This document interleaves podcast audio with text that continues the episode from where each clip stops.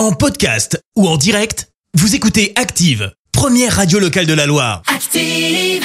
Allez, place à l'info du jour qui fait du bien. Et andiamo, on prend ce matin la direction de l'Italie. Si, avec une décision euh, et hautement symbolique, les députés euh, femmes peuvent désormais allaiter sans quitter l'hémicycle. La proposition a été faite par une parlementaire, Gilda Sportiello, enceinte, qui a dit aucune femme ne doit plus être, contrainte de devoir faire un choix entre allaiter et travailler. Malheureusement, aujourd'hui, les femmes n'allaitent plus entre le troisième et le sixième mois du bébé car elles reviennent travailler.